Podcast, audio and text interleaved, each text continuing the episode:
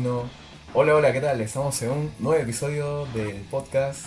En este episodio vamos a hablar de un final de las series que han sido que ha sido una de las más populares en todos estos meses. En estos últimos dos meses estamos hablando nada más y nada menos que de WandaVision.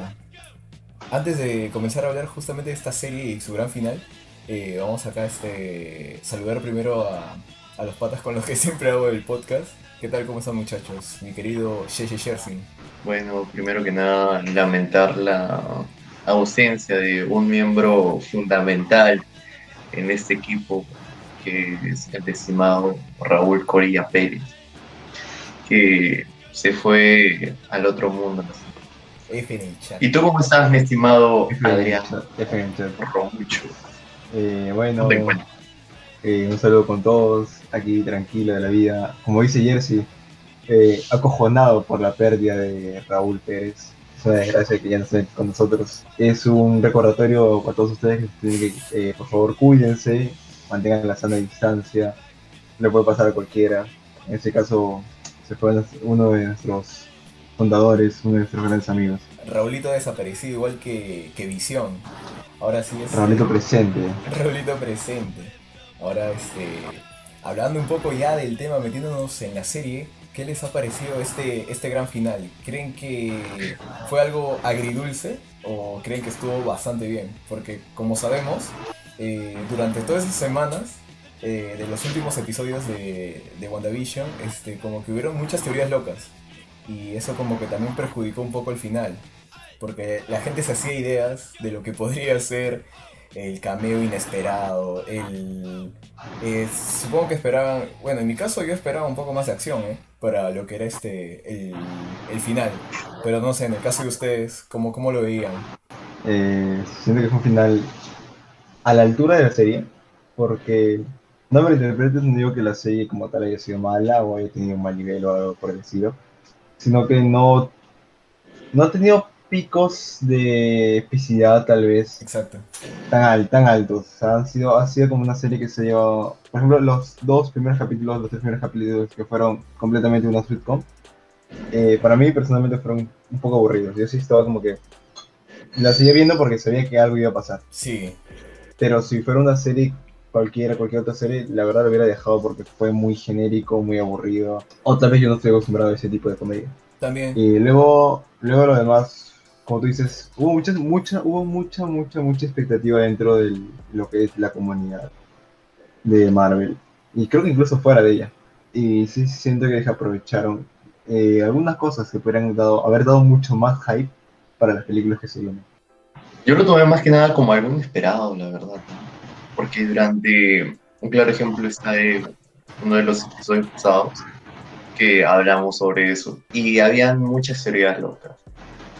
Sí. Y realmente, eh, como en ese momento lo dije, eh, no me hacían ninguna idea de, de cómo iba a ser el final. A mí me, me gustó el final eh, con respecto a las escenas post créditos.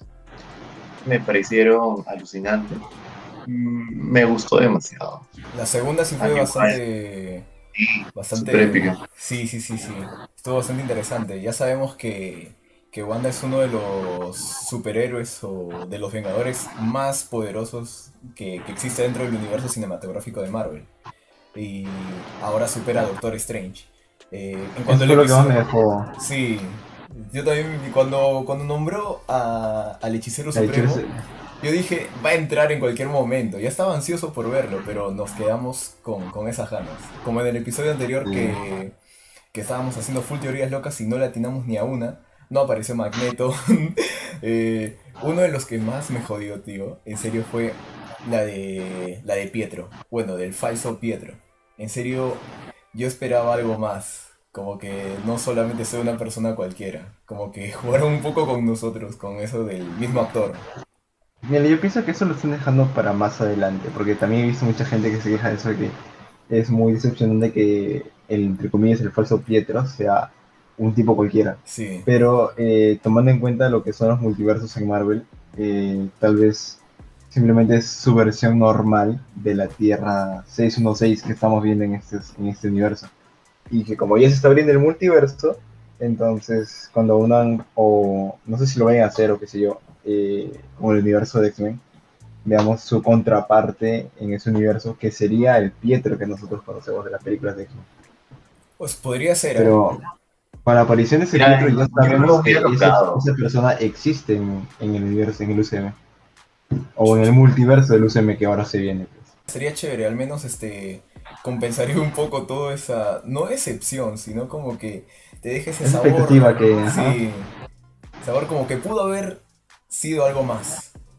Entonces las declaraciones que dieron hace unas semanas, eh, creo que el director era que el final iba a ser algo decepcionante por el hecho de las teorías que se habían creado durante toda esta semana. Y, o sea, no fue decepcionante, porque otra cosa es que la gente se ilusionó creando, imaginando varias cosas que Exacto. ni al cabo Sí, venían. Claro. Y también Ya. este, muy surrealista también. lo que me dejó pensando es ahora qué va a pasar con el Visión Blanco. Eso es lo que quiero saber. Nos dejaron un campo muy abierto. Y si no fue directamente por Wanda, yo pienso que puede ser que vaya a Wakanda.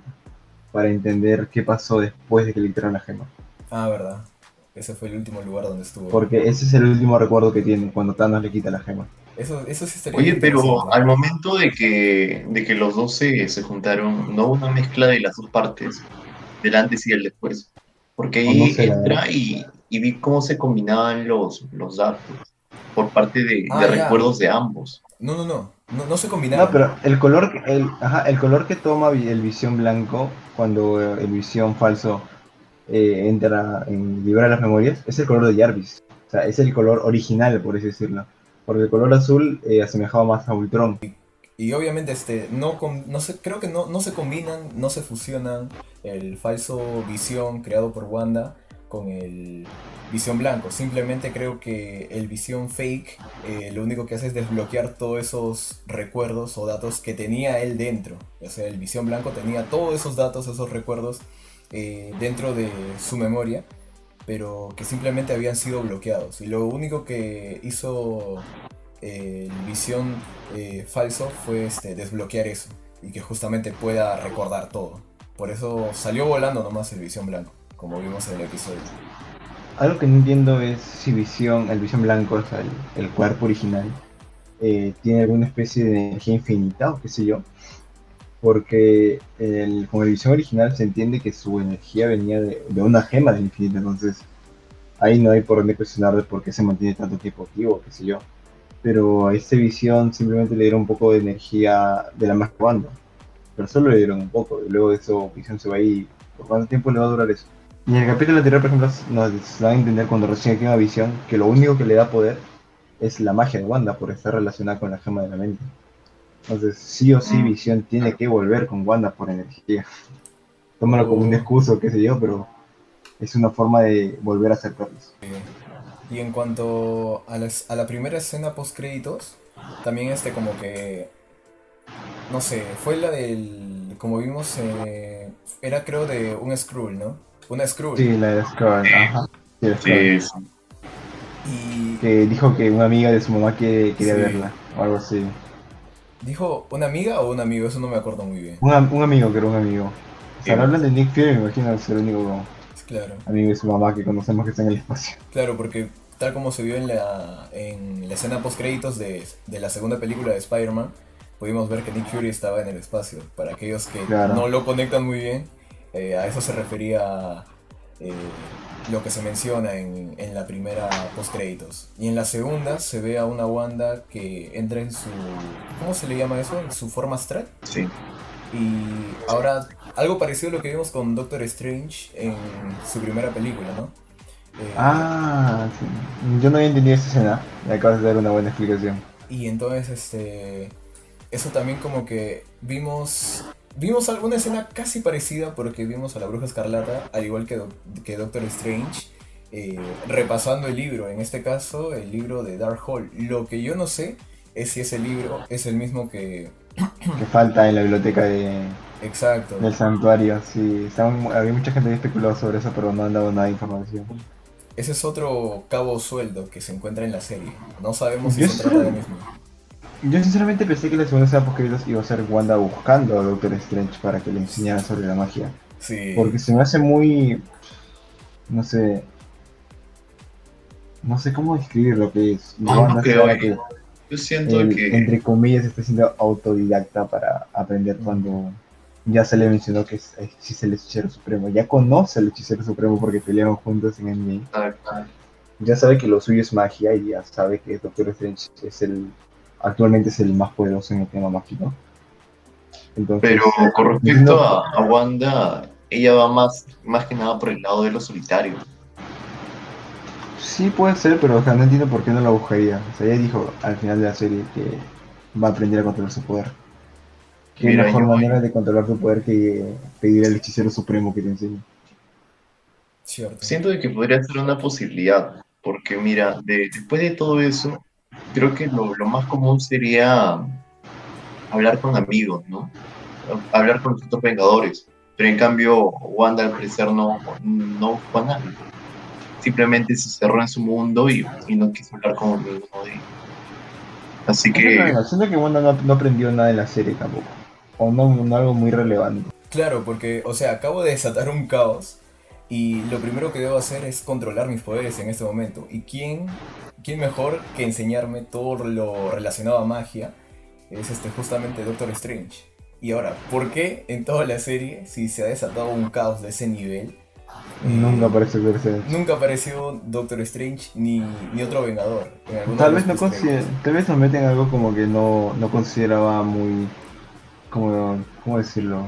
Muy importante porque, bueno, ahora en el UCM el tema del Hex y de Wanda fue solo un pueblo, Ah, sí. nada más, o sea, nada que alterar en gran medida el universo, qué sé yo.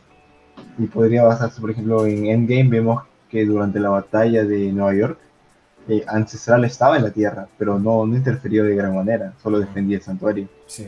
a pesar de que eh, la invasión Chitauri puso en riesgo a la humanidad. Ah, eso es cierto.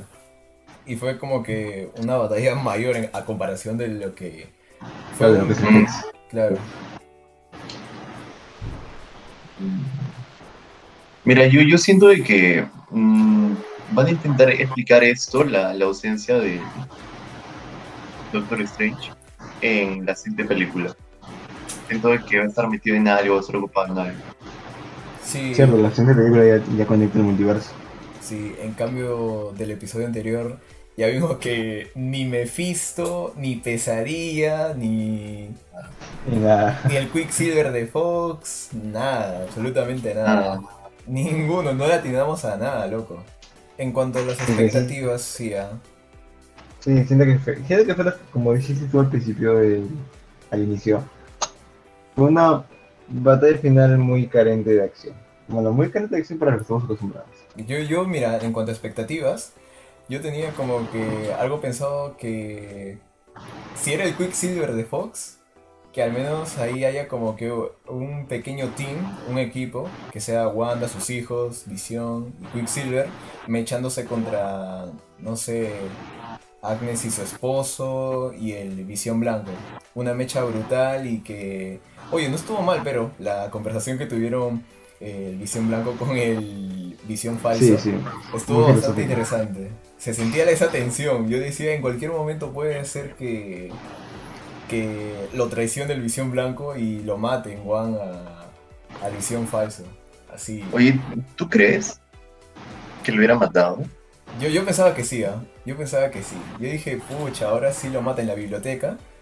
Dije, sí, yo creo que sí lo mata. Pero al final no pasó eso. O sea, al menos Mira, eso. creo que mientras el Visión Falso hubi- hubiera estado en, en ese campo, en esa radio de la magia de, de Wanda, no creo que le hubiera pasado nada. Eso también yo, yo creo, o sea, como que se podría regenerar fácilmente, tipo Logan, ¿no? Sí, Así. sí. Eh, y no dejemos pasar, eh, hablando de la batalla grupal de la familia, la referencia que hicieron a los increíbles. Sí, Imagino que se habrán dado Ah, cuenta ya, cuando, está, cuando la familia se reúne, es tremendo viña lo que es los sí. increíbles. Y había este otra referencia también que noté, fue la de cuando Wanda le tira el carro a, a Agnes eh, Civil se- War. y se quedan este, solamente este, Ah, las botas. Las botas, una referencia clásica al mago de Oz que vimos cuando Sí, cae sí, la sí, casa sí. encima de la bruja. Sí, eso fue una referencia bien, bien, no tan oculta, fue, fue sí, fue evidente. ¿no? Descarada, muy descarada. Sí. ¿Algo que quieran decir ustedes muchachos? Ya yo, por mi parte, seguiré agradeciendo a mi auspiciador estrella, Gallito de Oro, No, por favor. no. Oh, Ya Caraballo. En media hora. Después de, de una hora, pero, pero llega. El pollo todo frío, pero llega. Bueno, agradecer a mis sponsors de esta ocasión, Cevichería Báncora, La mierda. ubicada, ubicada en el mercado de Ciudad de Dios. A la mierda. El mejor, el mejor ceviche que he probado en los múltiples restaurantes que he estado en la ciudad de Lima. Así que ya saben muchachos, eh, horario de detención de 8 de la mañana a 4 de la tarde. A la mierda. Y bueno, gente, ese ha sido el video de hoy. ¡No! Un día, un día completamente Ay, amé, para, Raulito, recordar, venga, venga, para venga. recordar el final de WandaVision. Para los que sean, eh, para los que nos escuchen y gusten del anime también, Ahora. eh, el final, el penúltimo episodio del manga de Shingeki no Kyojin, que la verdad fue tremendamente desespera, desesperanzador, la verdad. Es la única palabra que si quiere Y matar. díganos, y díganos si les gustaría hablar algún podcast, alguna edición sobre animes, para tener en cuenta como motivo de funeral para nuestro querido Roberto Pérez. Que en paz descanse, Conmemoración. un gran amante de los animes también. Eh, entonces, así terminamos el episodio de hoy. Esperamos que les haya gustado. Síganos en Spotify, Facebook, Instagram y YouTube. Eh, esperemos que les haya gustado el contenido de hoy. Hasta la próxima. Bye bye.